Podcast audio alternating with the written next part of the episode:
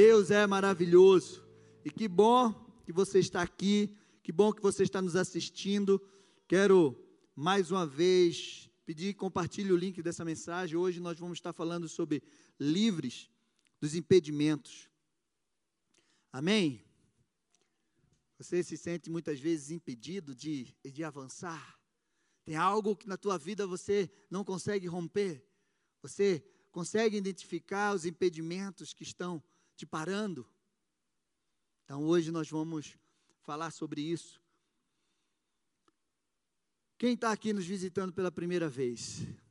Tem alguém aqui nos visitando pela primeira vez? Levanta as mãos. Que Deus te abençoe.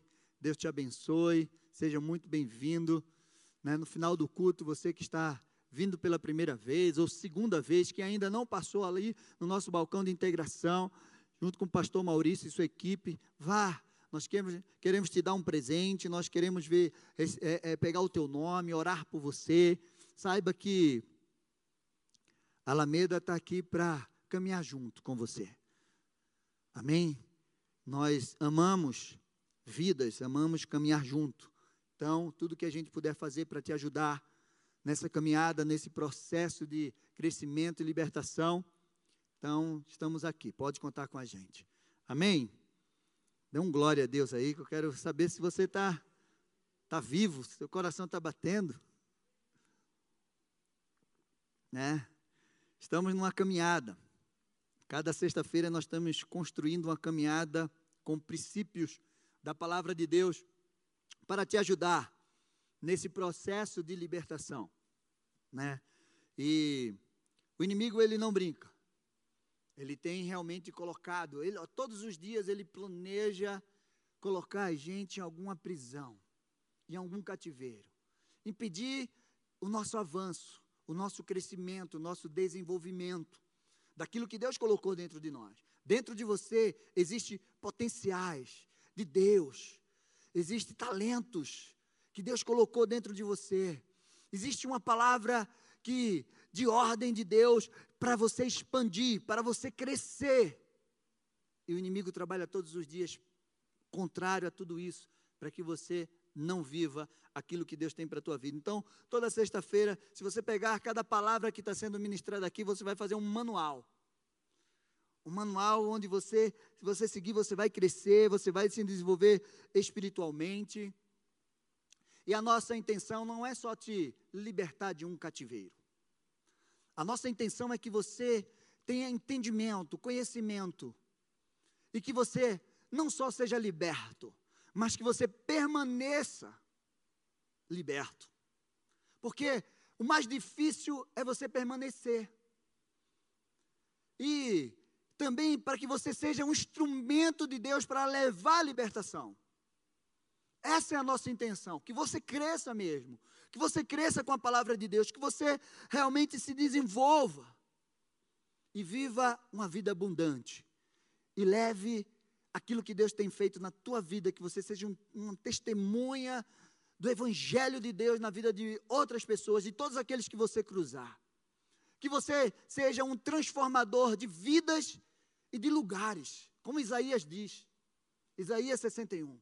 Você vai levar libertação e transformação a lugares que estão arruinados.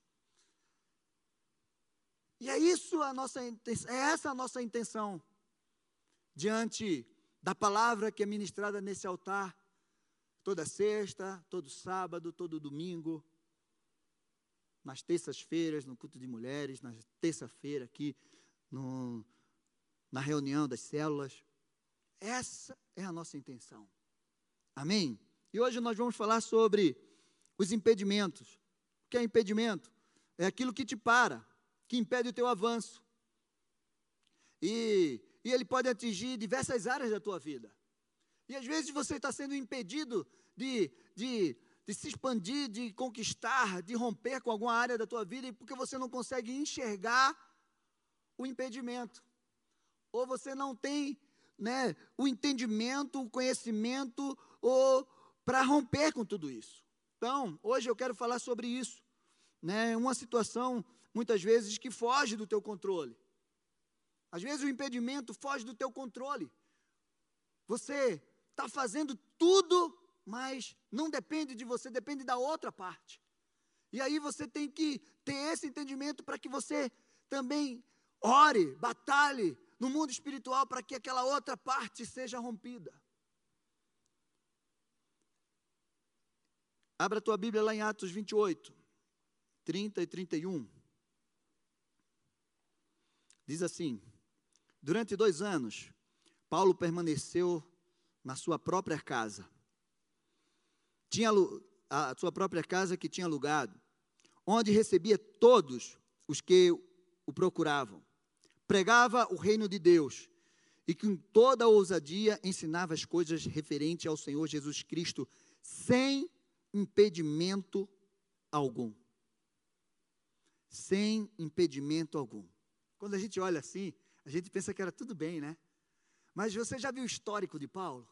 De tudo que ele enfrentou? E ele chega a falar isso sem impedimento. Não tinha nada que me impedia.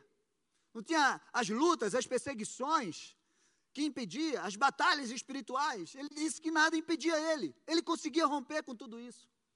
E Paulo foi aquele que enfrentou tantas coisas, naufrágios, né, pedradas, chicotadas, prisões, enfermidades. Ele enfrentou tudo. E o que eu quero te dizer, meu amado, nada pode nos impedir de pregar e viver o reino de Deus com ousadia. Amém? Nada pode impedir de você pregar, ser testemunha e viver o reino de Deus com ousadia. Não importa o que você está enfrentando. O teu Deus é muito maior do que o teu problema, do que isso que está impedindo você. Você consegue identificar algum impedimento em alguma área da sua vida?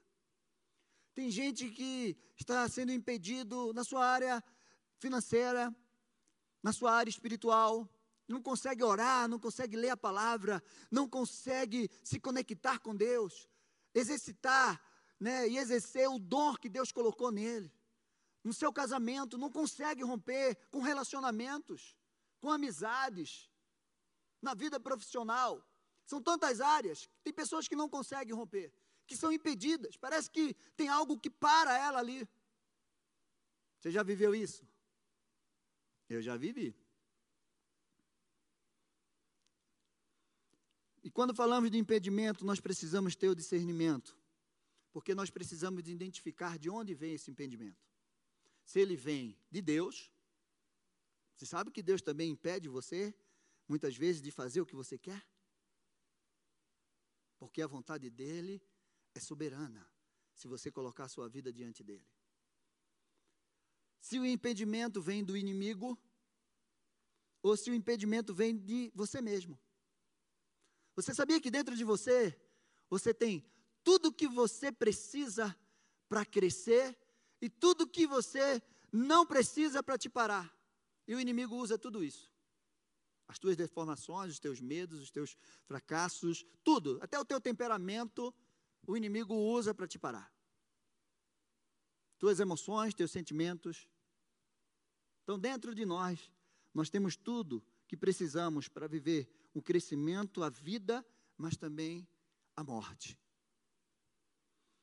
Pesquisas hoje mostram que morre mais gente se suicidando do que gente assassinada. Você acredita nisso? As pessoas estão tirando a sua vida. Isso porque elas não conseguem vencer. Na verdade, elas não querem tirar a vida delas, na maioria das vezes. Elas querem resolver o problema. E muitas escutam uma voz dizendo: faz isso, te mata, porque o teu problema vai ser resolvido. Você já escutou essa voz? Eu já escutei, em situações muito difíceis que eu passei.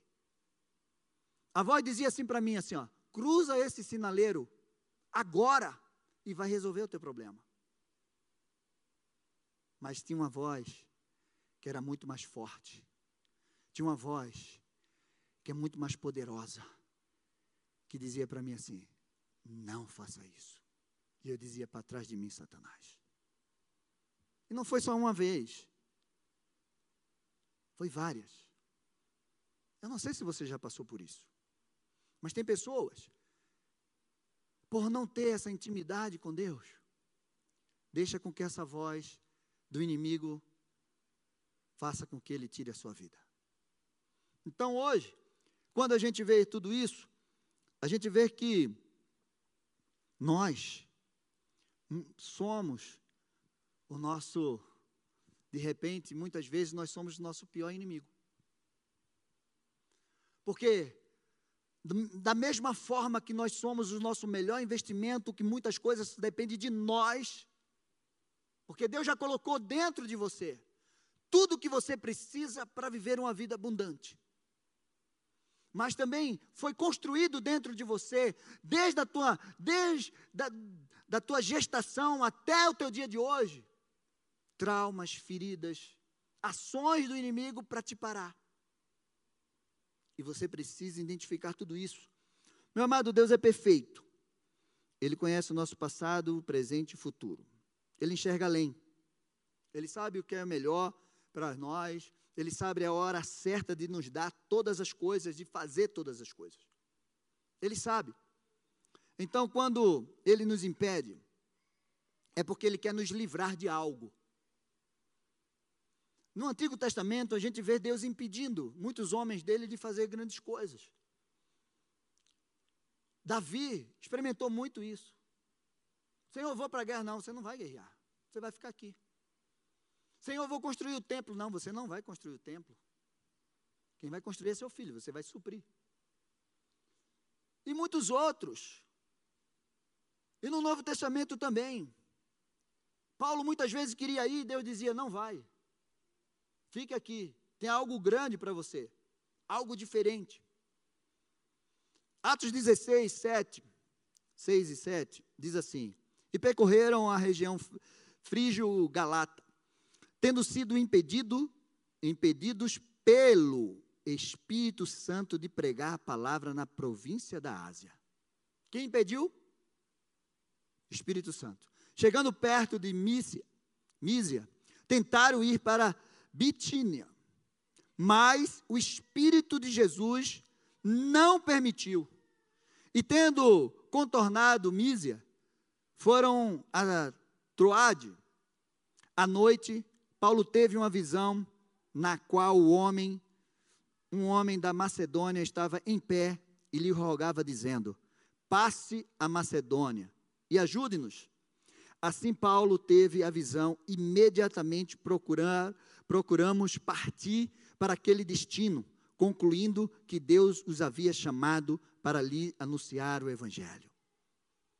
Naquele momento, Paulo queria ir para algum lugar e Deus disse: Não, você não vai. E ele disse assim: passe, viu, teve aquela visão e o homem da Macedônia dizendo: Passe a Macedônia. Meu amado, se você estudar essa frase, passe a Macedônia você vai entender a grandeza daquilo que Deus queria fazer. O que Deus queria fazer com Paulo, ele passando a Macedônia. É algo tremendo. Porque dia eu vou ministrar para você, para você entender. Porque se Paulo não tivesse passado a Macedônia, você não estaria aqui hoje. Culturas foram quebradas porque Paulo passou a Macedônia. Você nem imagina. Mas isso é para outro dia. Então o apóstolo Paulo enfrentou impedimentos, perseguições, prisões, tempestades. Jesus também enfrentou uma tempestade que queria impedir dele chegar em Gadara. Porque havia algo poderoso quando ele chegasse em Gadara, que era transformar aquele endemoniado no missionário. Então, eu quero que você comece a entender Tantas coisas que podem te impedir de realizar algo. Mas meu foco hoje não é falar dos impedimentos de Deus. Meu foco hoje é falar realmente dos impedimentos do inimigo, os teus próprios impedimentos. Mas é importante você saber que muitas vezes coisas não acontecem na tua vida porque Deus está te impedindo de ir adiante.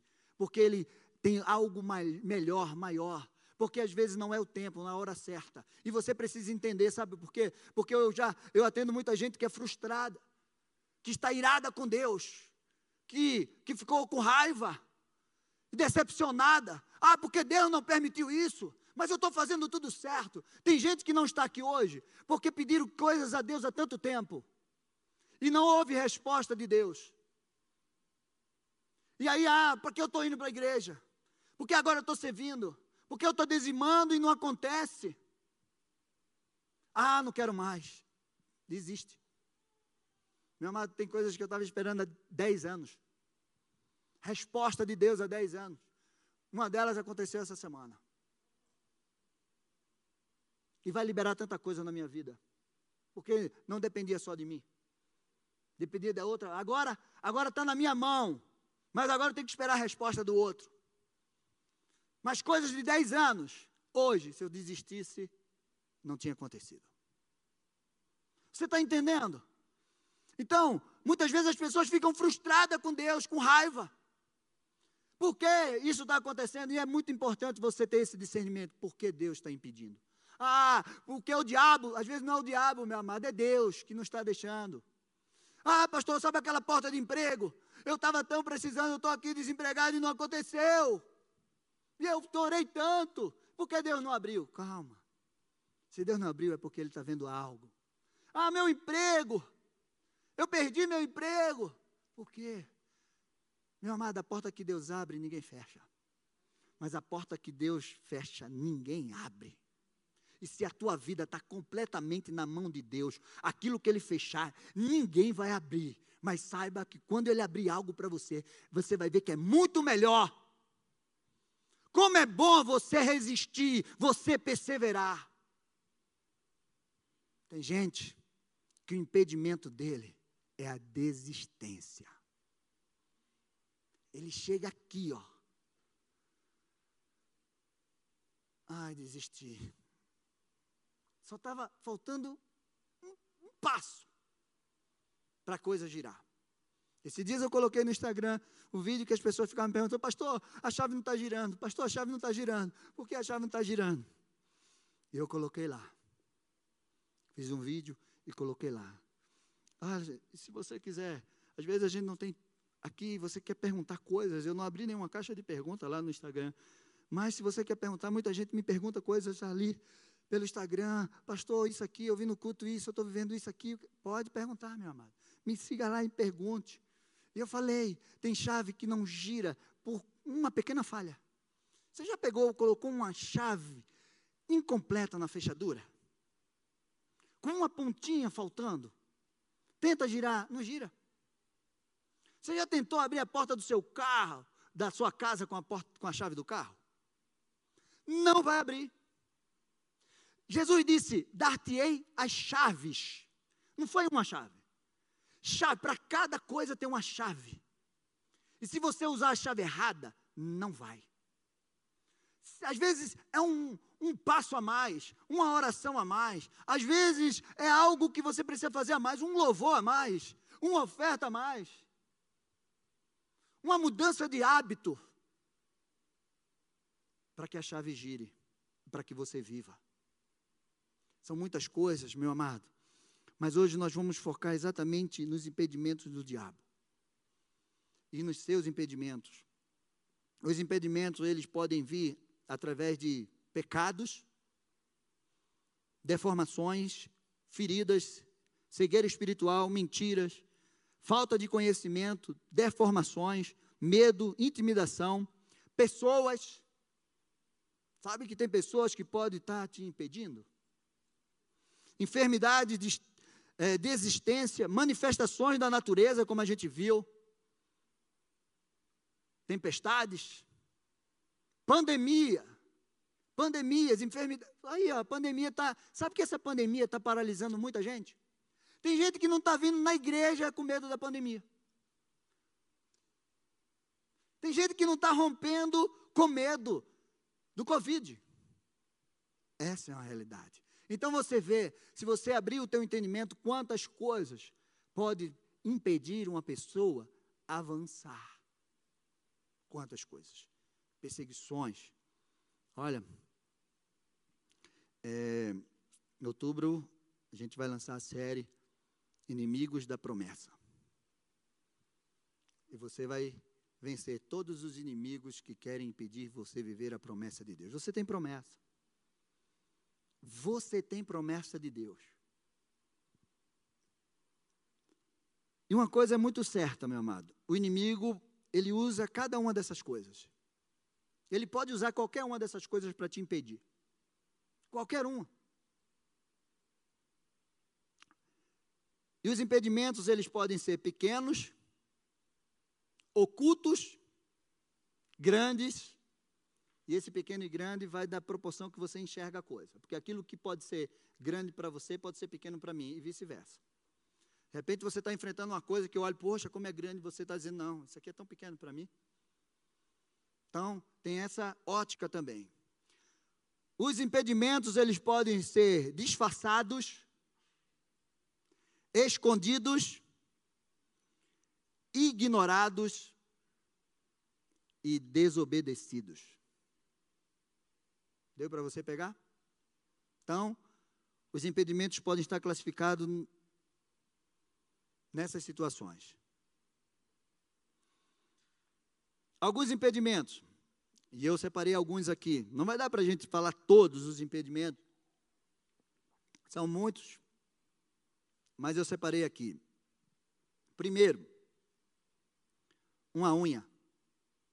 Você sabia que uma unha pode impedir você? Uma unha. Isso significa pendências. As pendências podem impedir você.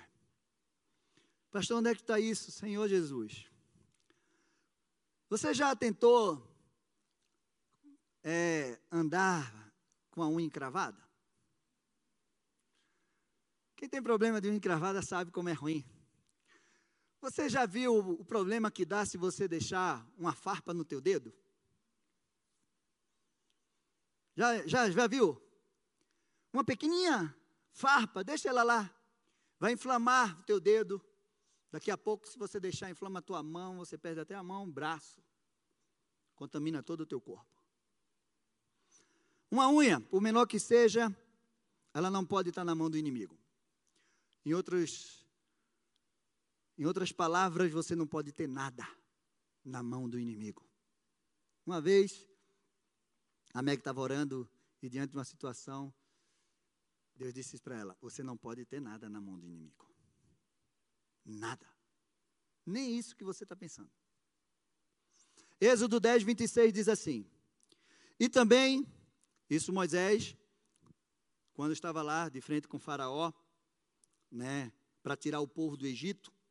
Então, nesse texto aqui, diz assim: E também os nossos rebanhos irão conosco. O faraó diz assim: Olha, vocês querem ir embora? Queremos. E vamos levar tudo. E Faraó começou a negociar. Não, deixa as tuas crianças, deixa o teu gado. Ah, deixa. Vai, mas não vai muito longe. Fique por aí. Vai e volte. E aí teve uma hora que Moisés disse assim para ele: e também os nossos rebanhos irão conosco. Nenhuma unha ficará, porque deles havemos de tomar para servir ao Senhor, nosso Deus, e não sabemos com que havemos de servir ao Senhor até que cheguemos lá. Você já imaginou? Moisés disse para ele: Uma unha eu não vou deixar com você. Moisés sabia que se Faraó tivesse uma unha dele, ele ia fazer um estrago. Faraó tentou negociar por tudo. Por tudo Faraó tentou negociar. Deixa eu te dizer uma coisa, meu amado. O inimigo vai sempre querer ficar com algo nas mãos dele, que é seu. Qualquer coisa. Qualquer coisa ele vai querer ficar na mão dele porque ele sabe que isso vai ser um impedimento para a tua vida. Então, pense, de repente, algo que você deixou na mão do inimigo. Como pouco, a mesma, da mesma forma que como um pouco de fermento leveda toda a massa, uma unha nossa na mão do inimigo vai causar um estrago para a gente. Uma unha. Deixe, não deixe nada seu na mão do inimigo. Para Deus, ele não existe pecado grande nem pecado pequeno. Agora preste bem atenção. Moisés não quis deixar nada na mão de Faraó. Você tem que entender que você é propriedade exclusiva de Deus. Você é a menina dos olhos. Você é templo do Espírito Santo de Deus. Então, meu amado, você tem que entender que nada seu, nada seu foi feito para o diabo. Vocês estão bem? Vocês estão pensativos, né? Vocês estão pensando agora, está passando aquela, aquele filminho assim na em cima da cabeça de vocês? Meu amado, nada seu foi feito para o diabo. Todo o seu ser é para glorificar o Senhor. Todo o seu ser, tudo que é seu, é para a glória de Deus. Você foi feito para a glória de Deus. Então não deixe o inimigo ter nada seu. Amém? Coisas simples, inofensivas, pode causar uma destruição na sua vida. Um pequeno vício pode causar uma destruição na sua vida. Um pecadinho, sabe aquele pecadinho? De estimação. Um ódiozinho, eu tenho, sabe aquele, olha pastor, eu, eu odeio aquela pessoa, mas é um ódiozinho bem pequenininho. Sabe aquele ódiozinho? Olha, eu já perdoei, mas eu ainda fiquei com alguma coisa no meu coração. Perdoei 90%. Sabe aquela fraudezinha que você, de repente, não, é só, uma, foi uma, uma fraudezinha que eu fiz. Eu peguei ali. Coisa pequena, pastor. Amado, sabe, um pilequinho Sabe um pilequinho? Eu já bebi 12 anos na minha vida. Tinha dia que eu bebia a noite toda e parecia que não fazia efeito. Mas tinha dia que no primeiro copo parecia que eu tinha tomado. Sei lá, engradado. Né? Uma vez me perguntaram assim: Ô pastor, você não toma nenhum vinhozinho? Uma tacinha de vinho. A gente mora em Curitiba, eu vim de Recife. Recife é calor, é cerveja, cerveja, cerveja, cerveja, gelada, tinha que estar gelada. Você não toma nenhuma cervejinha? É pecado beber? Digo, pecado não. Mas eu sei de onde Deus me tirou. E eu não comecei a beber com um engradado. Eu comecei a beber um copo. Se tornou um engradado. Deus valoriza as coisas pequenas. E o inimigo usa as coisas pequenas para destruir a nossa vida. Então, meu amado, eu disse para essas pessoas, às vezes eu falo isso. Porque quando Deus me libertou, Ele tirou toda a vontade de beber. Nem um pouquinho. Ele não deixou nem um pouquinho de vontade de beber álcool. Nem um pouquinho. E a segunda coisa é porque eu digo para as pessoas que eu tenho um filho. E graças a Deus eu tenho um filho de 20 anos, eu tenho uma filha de 16. Com 20 anos eu já tinha chutado o pau da barraca, o balde, a jaca, já tinha pisado em tudo. Ele nunca tomou um gole de cerveja. E eu comecei a beber com 15 anos. Então, quando Deus colocou no meu coração que os nossos filhos, a palavra de Deus nos ensina que os nossos filhos aprendem com o que ele vê, não com o que a gente ensina. Não adianta eu falar uma coisa e fazer outra. Todos os dias, meu filho, lá na federal, ele recebe proposta de cerveja, maconha e sexo. E porque ele não, nunca me viu bebendo, e eu ensinei isso para ele, ele sabe dizer não. Mas se imagina se eu bebesse em casa mesmo. Ele dizia, meu pai toma cervejinha em casa. Então eu posso começar a tomar um golinho de cerveja com meus amigos. E esse golinho levar ele para um lugar pior do que onde Deus me tirou. Então eu coloquei isso no meu coração. Se depender de mim, meu filho nunca vai me ver. Comigo ele não vai aprender. Então não deixe nenhuma unha na mão do inimigo. Através dela, você pode destruir a sua vida, a sua família, a sua geração. Segundo lugar, segundo impedimento, a falta de renovação da mente. Isso é poderoso, gente.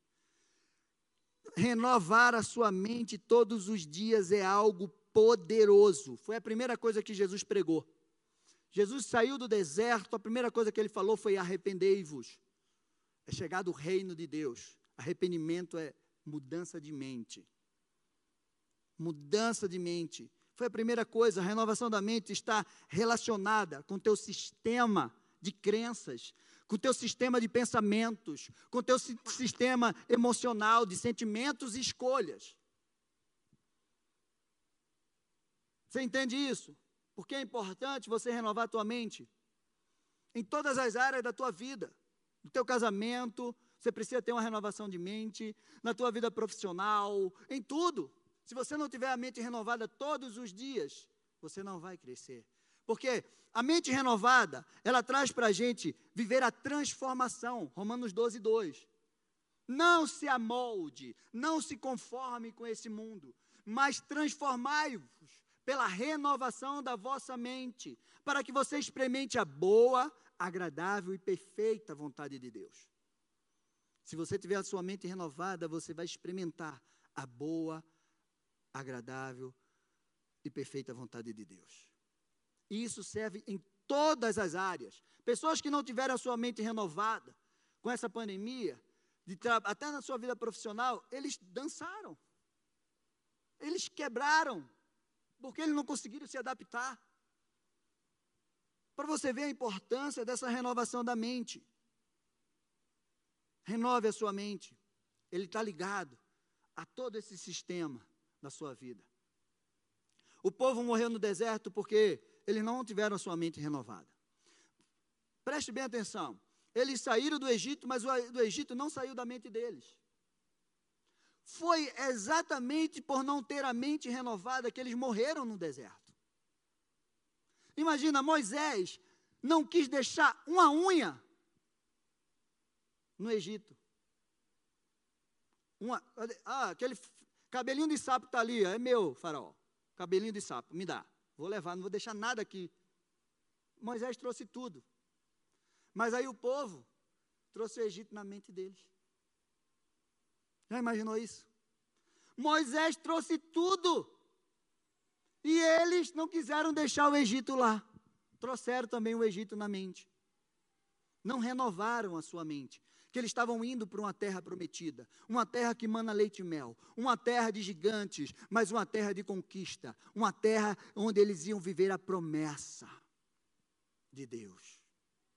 Livres, eles agora eram livres, mas eles eram livres, eles foram libertos, mas eles não se libertaram na sua mente, eles ficaram escravos do Egito na sua mente.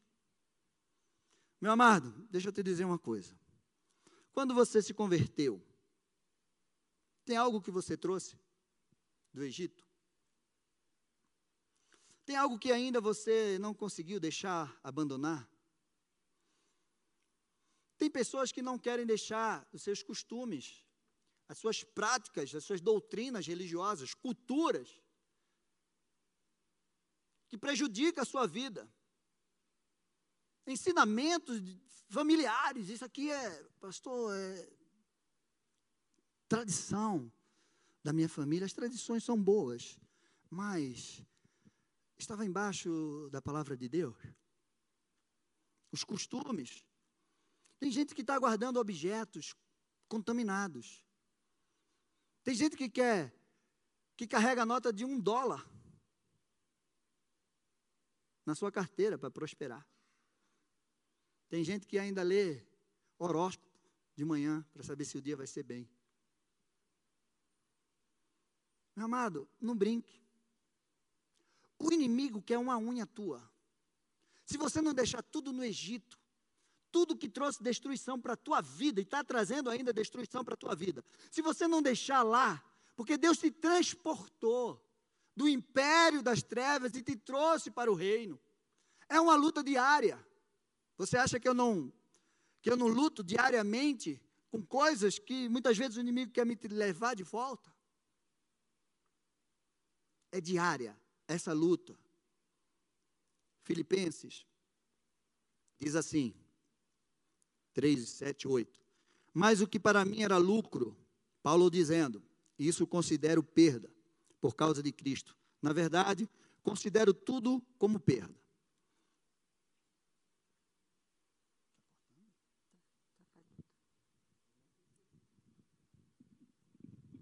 Vocês perceberam que estava cortando? Não, não percebi. Considero tudo como perda por causa da sublimidade do conhecimento de Cristo, meu Senhor. Por causa dele, perdi todas as coisas e considero como lixo para ganhar a Cristo. Meu amado, renove a sua mente com tudo que vem do alto. Como é que eu vou renovar a minha mente, pastor? Como é que eu renovo a minha mente todos os dias? Não existe receita melhor para você renovar a tua mente do que essa que eu vou te dar agora. Filipenses 4:8. Finalmente, irmãos, tudo o que é verdadeiro. O inimigo coloca mentira na tua mente. Você tem que buscar aquilo que é verdade tudo que é respeitável, tudo que é justo, tudo que é puro, tudo que é amável, tudo que é de boa fama, se alguma virtude há, se algum louvor existe, seja isso que ocupe o pensamento de vocês. Não existe melhor receita do que essa para você renovar a tua mente. Buscar aquilo que vem do alto, não aquilo que vem de baixo mas que vem de Deus para a tua vida. Amém?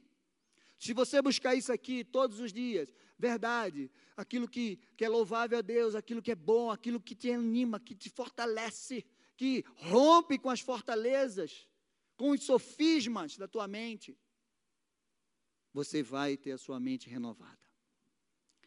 Terceiro lugar, Vocês estão bem, gente? Dá um glória a Deus aí para saber que vocês estão vivos. Você que está aí no chat, em casa, dá um glória a Deus aí. Terceiro lugar, hoje eu estou. Né, mas calma, os câmeras está até. Sexta-feira passada ela disse que ficava assim comigo. Hoje eu estou quietinho. Em terceiro lugar, terceiro impedimento, o apego às coisas materiais. Ao dinheiro. Se você é apegado ao dinheiro, isso pode ser um grande impedimento na tua vida. 1 Timóteo 6,10 diz assim: porque o amor, o dinheiro não é ruim, gente. O dinheiro é bênção para a nossa vida. Mas ele não pode ser senhor, ele precisa ser servo. Nós não podemos amar ao dinheiro. Por trás do dinheiro tem um Deus chamado Mamon. Porque o amor ao dinheiro é raiz de todos os males. Alguns, alguns nessa cobiça se desviaram da fé atormentaram-se a si mesmos com muitas dores. Tem gente que mata por dinheiro. Pai matando filho, filho matando irmão, é é, é, é, é, mulher matando marido. Meu Deus do céu, a gente já vê tanta coisa. O jovem rico, todo mundo conhece essa história. Marcos 10, 17 diz assim: Pondo-se Jesus a caminho, um homem correu ao seu encontro, se ajoelhando diante dele, perguntou-lhe: Bom mestre, que farei para herdar a vida eterna? Jesus respondeu: Por que me chamas de bom? Isso aqui também tem um segredo, tá? Ninguém é bom senão, é, é, a não ser um, que é Deus. Para você estude por que Jesus falou isso. Você conhece os mandamentos? Não mate, não cometa adultério, não furte, não dê falso testemunho, não defraude ninguém, honre seu pai e sua mãe. Então o homem respondeu: Mestre, tudo isso tenho observado desde a minha juventude. E Jesus, olhando para ele com amor, com amor, disse: Só uma coisa falta a você. Vá, venda tudo que você tem, dê o dinheiro aos pobres e você terá um tesouro no céu. Depois venha e siga-me. Ele, porém, contrariado com essa palavra, retirou-se triste porque era dono de muitas propriedades. Esse homem perdeu a maior oportunidade da vida dele. Sabe o que, é que eu imagino? Eu imagino esse homem é, que Jesus poderia fazer com ele o que Deus fez com Abraão. Me dá o teu filho, Abraão. Se Deus pedisse a Abraão toda a sua riqueza, Abraão ia dar sem problema. Mas Deus pediu a Abraão aquilo que Abraão mais amava, aquilo que Abraão mais desejou na sua vida toda, o filho da sua velhice. A mulher estéreo, o cara tinha 75 anos, quando Deus disse que ia dar um filho. Quando ele completava 100 anos, Deus deu um filho para ele. Quando ele estava curtindo aquele filho, Deus disse: Me dá ele. Então, para Abraão dar aquele filho para Deus, era muito mais difícil do que dar toda a fortuna que Abraão tinha. Aí eu imagino que Jesus podia fazer com esse jovem a mesma coisa que Deus fez com Abraão. Olha, vai lá e vende tudo que tu tem. Agora sim, eu vou vender. Oh, precisa não. Agora eu sei que você me ama. Agora eu sei que o teu dinheiro não está acima de mim na tua vida. Vem cá, pega teu dinheiro e vamos investir na obra. Vamos, vamos expandir o reino. Você já imaginou? Você já pensou nisso? Você já tinha pensado nisso? Que Jesus podia ter feito com ele isso? Não sei, né? Lá no céu eu vou saber. Então, aquele jovem perdeu a maior oportunidade da sua vida. Ele amava o dinheiro mais do que tudo. E como eu falei, o dinheiro não pode ser senhor, ele precisa ser servo.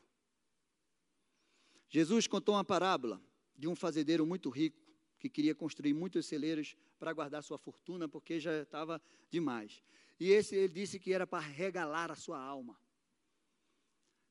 E a resposta de Jesus, do, de, de Deus para ele, foi: Louco, esta noite pedirei a tua alma. O que é que você vai fazer com tudo isso? Lucas 12 diz assim: Então direi a minha alma, você tem um depósito muito, você tem em depósito muitos bens para muitos anos. Descanse, coma, beba e aproveite a vida. Mas Deus lhe disse: Louco, esta noite pedirão a sua alma. O que você tem preparado? Para quem será? Assim, o que ajunta tesouros para si mesmo, mas não é rico para com Deus.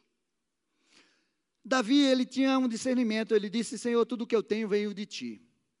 O que a gente precisa entender é que nós somos mordomos, administradores de, daquilo que Deus coloca nas nossas mãos. E eu quero te dizer, Deus levanta pessoas, Deus dá pessoas, às vezes, muito dinheiro, empresários, para que eles tenham projetos para o reino de Deus se expandir na terra. Essa é a verdade. Então, você precisa ter um projeto, você precisa alinhar, alinhar o teu coração com o coração de Deus. Estava tendo, tava, a gente está lendo um livro aí, de propósito, e aí um grande empresário lá com o pastor Bevi disse assim, pastor, eu acho que eu vou parar, porque eu acho que eu estou, assim, hoje a minha, minha fortuna é 9 milhões de dólares, e eu estava pensando em expandir, chegar até os 35 milhões, mas eu acho que não vai dar. E ele disse assim, vai perguntar para Deus, se Deus quer que você chegue aos 35 milhões, e o que você vai fazer com isso? Não, porque se eu ficar com esse meu dinheiro, dá para eu manter minha família tá, durante muitos anos. E esse homem foi orar e Deus disse: Eu quero que você expanda o reino. Então ganhe mais, para que você invista na minha obra, para que essa obra cresça na terra. Foi essa a resposta de Deus para aquele homem. E ele foi rumo aos 35 milhões. Quarto lugar, o quarto impedimento. Meu Deus, o relógio ali parece que é, hoje o culto vai até meia-noite. É isso, gente? É isso, moço? Tem vigília, vamos emendar, né? Não, gente, estou acabando. Eu sei que vocês estão querendo ir para casa. Vocês estão doidos que eu acabe, né? É? Sim ou não? Não. Quarto lugar, pessoas erradas. Pessoas erradas são impedimentos. Você tem algum alguma bengala? Algum peso que está atrapalhando você em adiante? Meu Deus, eu tenho tantas histórias que eu não vou nem contar aqui para depois dizer que eu. Muitos, por escolherem errado seus amigos, sócios, cônjuges, mentores, líderes, foram estão sendo impedidos de crescer. Essa é a verdade. Eles estão tendo impedido de viver uma vida feliz e estão pagando um preço muito alto. Muito alto porque escolheram errado. Essa é uma realidade todos os dias.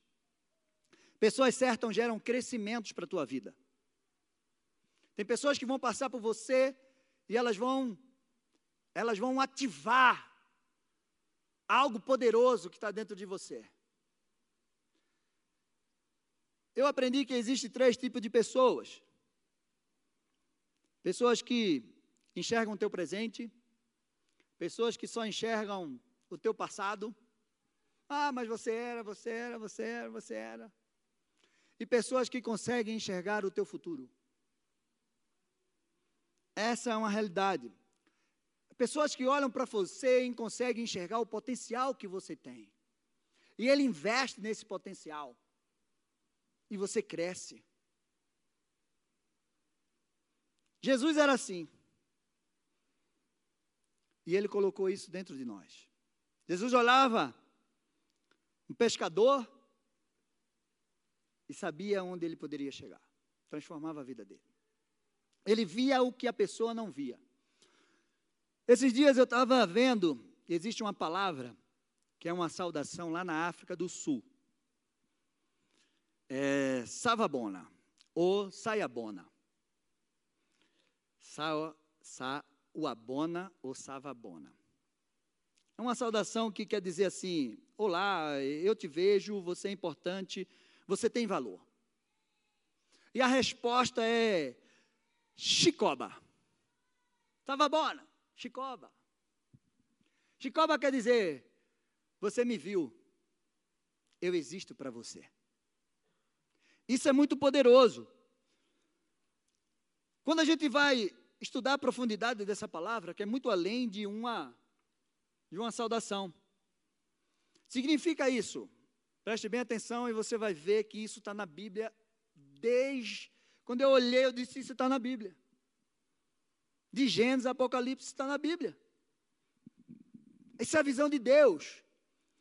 Savabona significa na profundidade: se eu te ver, eu te dou existência.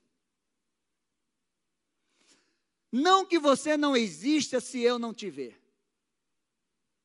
mas ao olhar, para mim você, mas ao olhar você vê em mim uma visão que você gostaria de si mesmo. Uma visão que jamais você teria sobre você, porque algo foi ativado dentro de você e que você jamais imaginou. Sabe o que é que significa isso? Ativar uma identidade profética que a pessoa tem. Eu gosto muito de dizer às pessoas: você é uma bênção. Porque foi isso que Deus disse a Abraão: Se tu uma bênção. Deus olhou para Abraão, um homem é, é, com 75 anos, e com a mulher também com quase 75 anos ali, estéreo, e disse: Sai da tua casa, da tua parentela, e você vai ser pai de nações. Deus disse: Savabona, eu vou ativar um futuro profético que tem dentro de você. Deus olhou um, um presidiário e fez dele um governador do Egito. Um pastorzinho de ovelha e fez dele um rei. Um assassino fez dele um apóstolo. Deus olhou o, o, os pescadores e disse: Você vai ser pescador de homem. Aqueles homens nunca imaginavam que ele ia ser aquilo. Deus olhou e, e é assim, ó. O que é que é? Você viu que eu existo. E se você pegar o texto da palavra, a palavra diz assim: Jesus passava pela praia e viu Pedro. Jesus viu André e disse: Vem. Jesus viu João e vem. Tiago, vem. Jesus viu Zaqueu em cima da árvore, porque Zaqueu queria ver Jesus. E Jesus viu ele. Meu amado, você precisa ter isso dentro de você. Você precisa olhar para as pessoas e ativar uma identidade profética que ela tem dentro dela. Amém? Amém ou não amém? Porque essa unção Jesus derramou sobre nós. Você é chamado para ativar as pessoas. Olhar para elas e dizer: Você vai ser isso aqui. Deus está mandando dizer que você vai. E você dá para ela todos os recursos que ela precisa para crescer. Pegar as pessoas que ninguém olha para ela e não dão nada para ela, e você ativa a identidade profética que Deus deu para ela antes da fundação do mundo. Você está entendendo que isso é poderoso? Ou não? Então tem gente que olha e só vê o passado, tem gente que olha e só vê o teu presente, mas tem gente que olha e vê o teu futuro.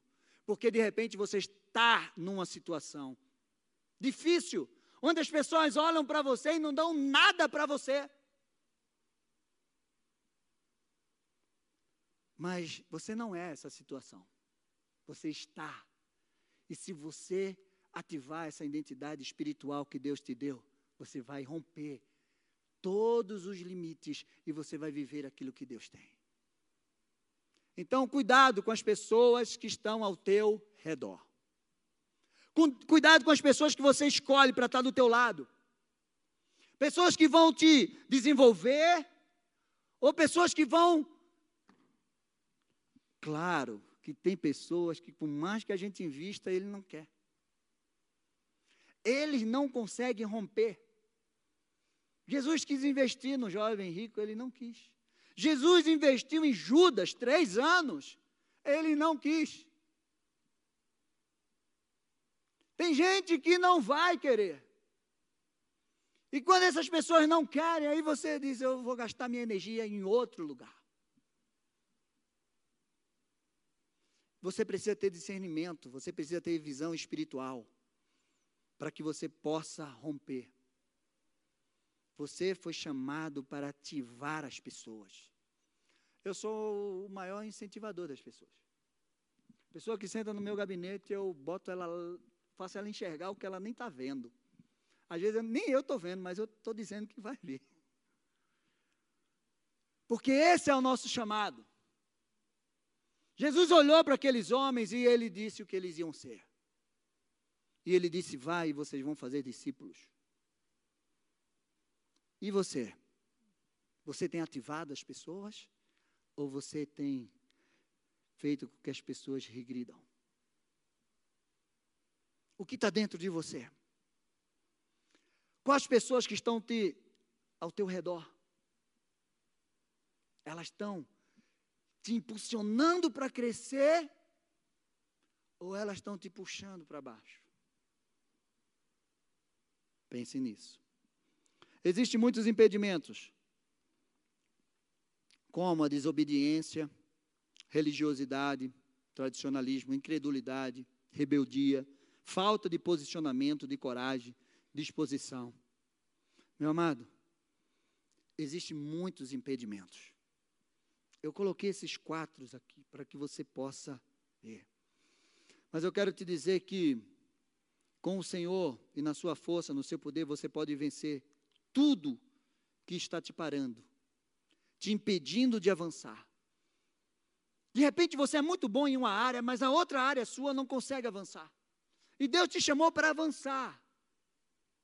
Deus te chamou para viver uma vida abundante.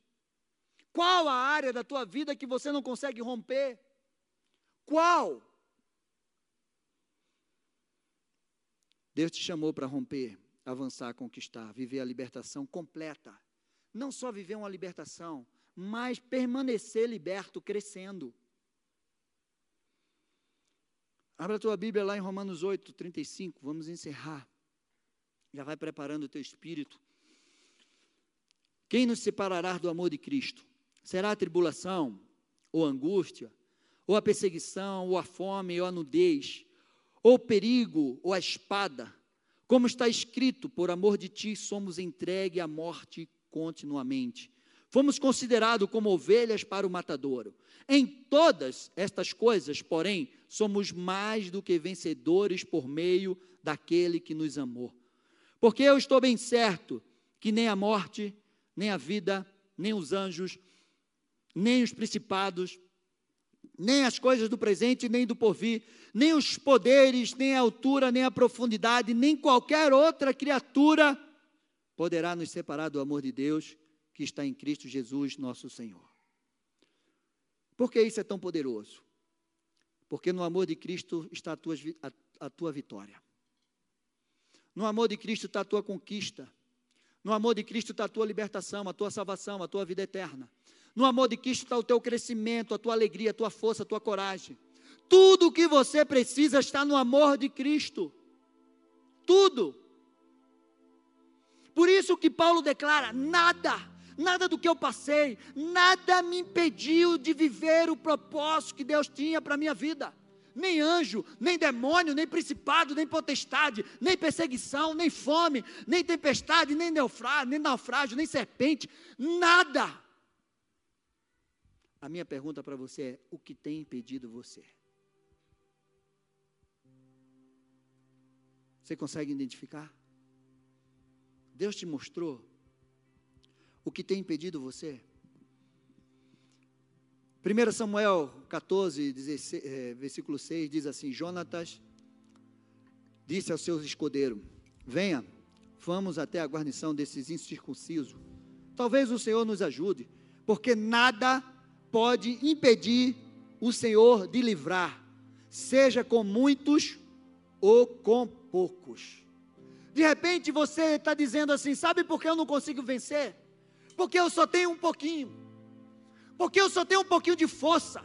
Porque eu só tenho um pouquinho de conhecimento. Porque eu só tenho um pouquinho de situação financeira boa. Eu só tenho um pouquinho. Jonatas, ele rompeu o acampamento do filisteu com uma espada. Uma. Ele e seu escudeiro, seu escudeiro não tinha espada. Ele chegou, estava todo mundo dormindo, ele foi matando assim, ó. matou tudo com uma espada. De repente você disse, pastor, eu só tenho um pouquinho de forças a mais. Pastor, eu só tenho esse pouquinho de recursos. Só tenho esse recurso. Pastor, eu só tenho isso. Eu só tenho um amigo. Tem amigo que vale por cem.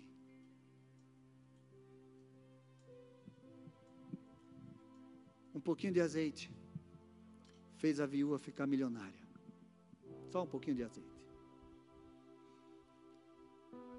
Hoje, você pode sair daqui rompendo, quebrando, vencendo todo impedimento da sua vida, porque esse é o desejo de Deus para você.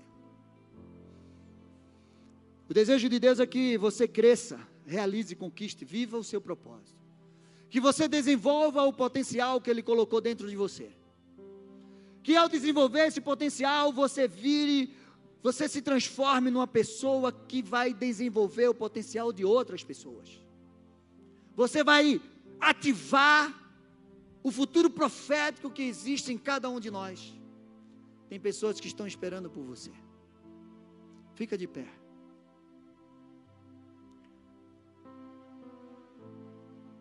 Deus te chamou para romper hoje.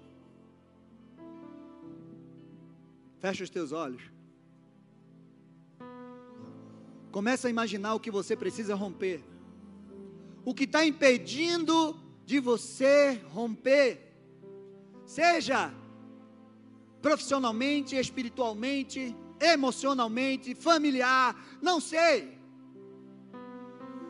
Mas eu quero te dizer que Deus te chamou hoje aqui porque Ele quer que você rompa com tudo aquilo que está impedindo, te parando de você crescer e viver o propósito que Ele tem para a tua vida. Se eu fosse você, eu já estaria aqui na frente, porque a gente vai orar. Eu quero chamar você mesmo, pastor. Eu preciso romper, eu preciso vencer, me livrar de tudo aquilo que está impedindo a minha vida. E Deus vai te revelar nesta noite. De repente é uma unha. No processo de libertação, nenhuma unha pode ficar na mão do inimigo, meu amado. Nenhuma unha pode ficar na mão do inimigo. De repente você não está rompendo porque falta uma unha, falta um perdão, falta você dizer: Senhor, eu entrego isso nas tuas mãos. Falta você se levantar. Pastor, eu estou desempregado há tanto tempo. Quantos currículos você já enviou? Às vezes, um pequeno gesto muda a história de alguém. Às vezes, uma palavra de amor na vida de alguém que está do teu lado vai mudar a, a vida dela. Como uma gota de perfume, de um bom perfume, exalado no ambiente, perfuma todo aquele ambiente. Meu amado, uma gota de veneno pode matar você. De repente, no teu relacionamento com alguém, o que está faltando é você dizer: me perdoa, eu te amo, você é importante para mim.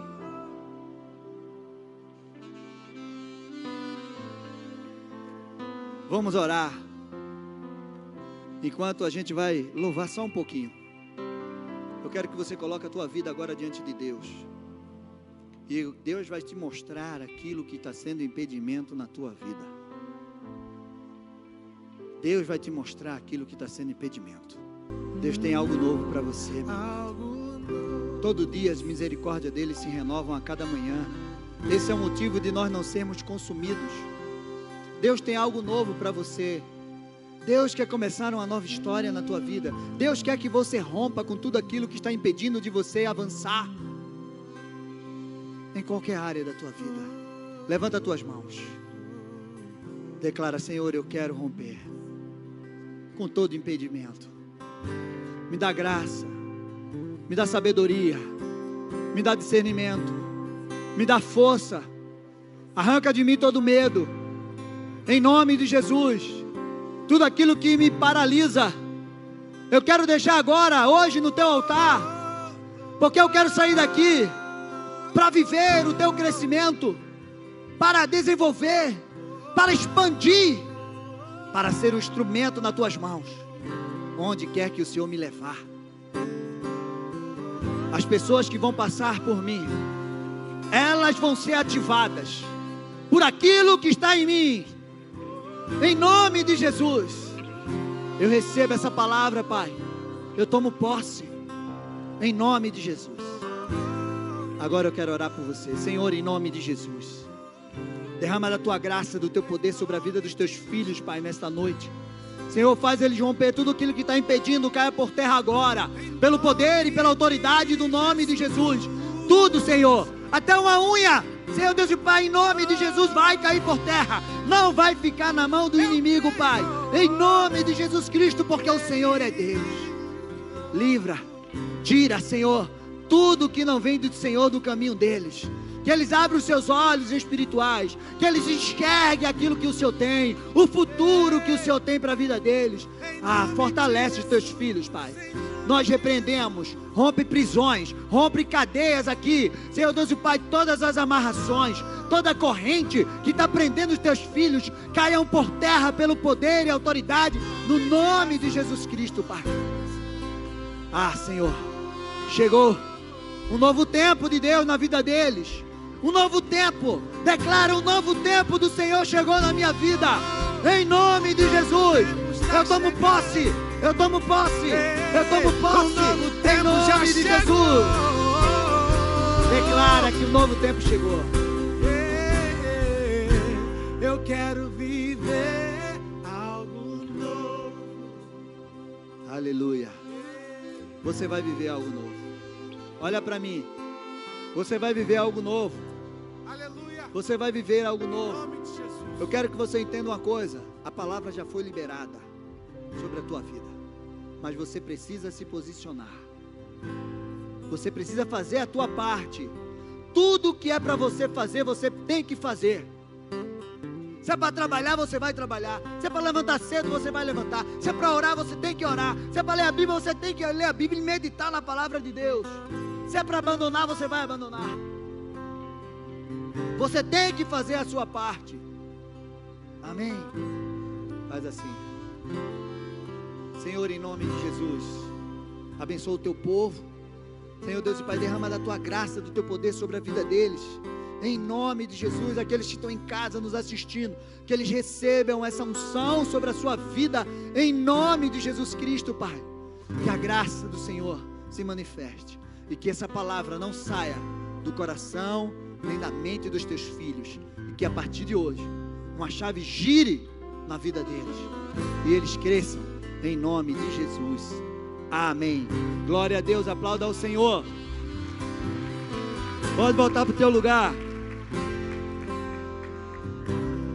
Nós vamos ter vigília aqui dos jovens. Se você quiser ficar para vigília, fique à vontade. Estamos encerrando nossa transmissão. Você que está em casa, que Deus te abençoe grandemente. Né? Fica na paz. Teremos culto amanhã, domingo de manhã, domingo à noite. Não perca, venha estar conosco. Amém? Fica na paz, Deus abençoe.